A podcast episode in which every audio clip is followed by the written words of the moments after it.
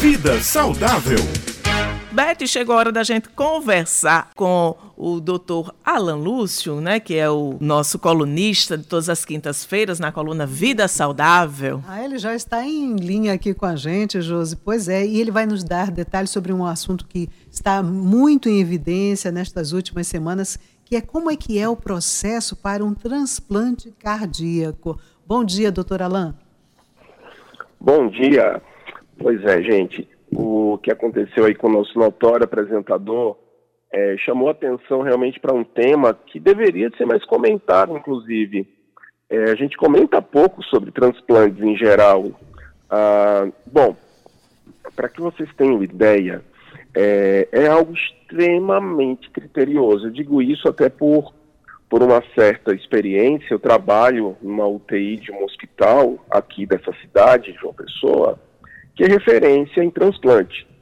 E eu tenho a oportunidade, é, é, periodicamente, de acompanhar alguns transplantes, inclusive transplantes cardíacos. E o que acontece, ah, gente, é que há um critério enorme na seleção, tanto do doador como do receptor do órgão. Que acontece o seguinte: quando alguém tem realmente a indicação de receber um órgão transplantado, esse paciente é colocado é, no Sistema Nacional de Transplantes. Tá? Existe uma entidade que é o Sistema Nacional de Transplantes, é uma entidade que ele não responde apenas ao Ministério da Saúde, responde, só para que vocês tenham ideia, a, ao Tribunal de Contas da União, a CGU, ou seja, é algo que realmente é amplo e extrema e criteriosamente é, vigiado exatamente para que não hajam é, é, é, furos de fila. E quando você realmente é colocado nesse sistema, nessa, nessa fila, tá, você é colocado literalmente numa fila que é nacional. Tá, é algo que, que realmente vale para o país inteiro. E essa fila, quando aparece um órgão, não quer dizer que você que é o primeiro da fila, necessariamente você é o primeiro a receber o transplante. Por quê? Porque existe a compatibilidade de órgãos. Gente, o corpo humano ele foi preparado para estranhar, para combater tudo aquilo que não pertence ao nosso corpo. Então, se entra uma bactéria na gente, essa bactéria é estranha, o que, que a gente vai fazer com essa bactéria que é estranha? A gente vai atacar. Então, um órgão de outra pessoa, quando entra no nosso organismo, esse órgão, a princípio, ele vai ser encarado como algo estranho. Então, para que isso não aconteça de forma violenta, existe todo um estudo de compatibilidade. Então, o primeiro da fila não necessariamente é o primeiro a receber o transplante quando o órgão estiver disponível, porque ele pode ser incompatível. Tá? Então, além do mais, por exemplo, o coração, existe um espaço para o coração. Então, se eu tenho, por exemplo, um doador, e esse doador é, tem um coração grande, mas o receptor tem um espaço pequeno para esse coração. Gente, não vai haver transplante.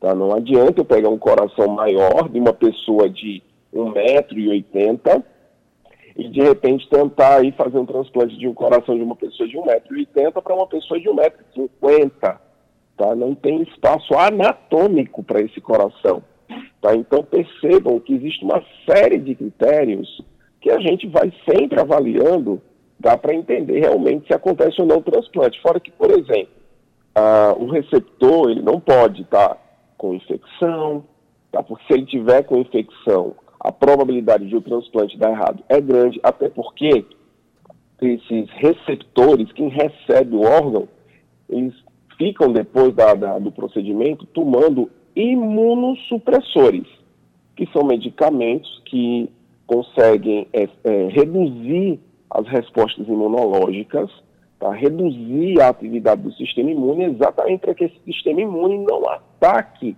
o órgão recebido. Tá? Então, imagine uma pessoa é, com infecção, essa pessoa com infecção ter que tomar um imunossupressor tá? Para poder não atacar o órgão transplantado. Não dá certo.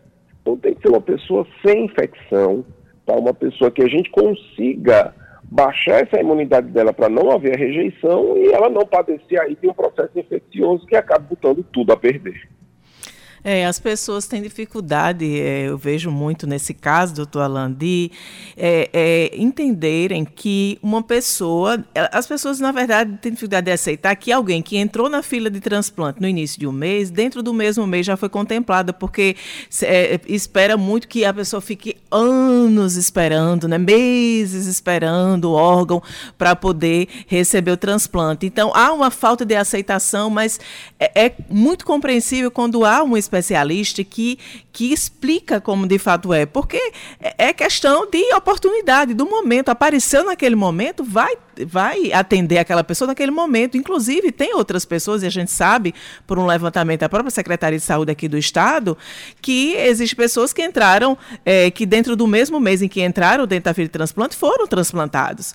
Então, assim, é, é uma dificuldade, às vezes, da sociedade aceitar que uma pessoa é, pública, né, com, com toda a notoriedade de, de Fausto Silva tenha sido beneficiado tão rapidamente quanto outros estão há tanto tempo, mas sem entender ou sem é, aceitar o fato de que há todo esse processo de compatibilidade, né, doutor? Que o senhor bem explicou aí para a gente. É um tema que a gente vem trazendo desde o início aqui, a... quando tudo começou, né, Olha, José, até porque, não é, doutora Alan? Antigamente não havia tanta consciência como se tem hoje da importância da doação. Nós temos doadores vivos e temos doadores falecidos.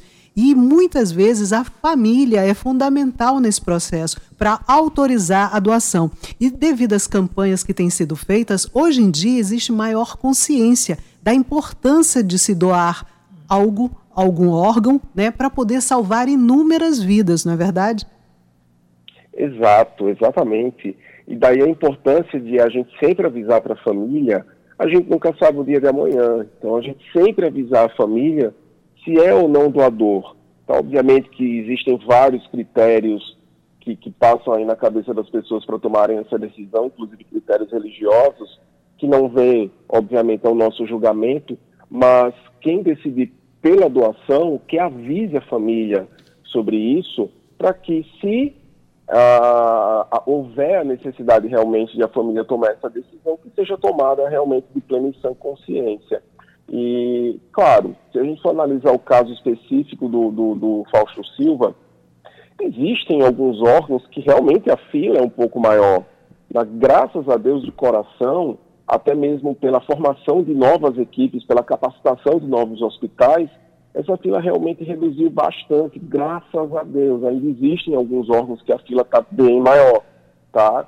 E se pelo fato de ele ser uma pessoa de, de, de, vamos dizer, de abastamento financeiro, se isso ajudou, sim, porque normalmente as pessoas que não têm tantas condições, que acabam dependendo de hospitais públicos, por exemplo, essas pessoas elas tendem a perder status performance mais cedo.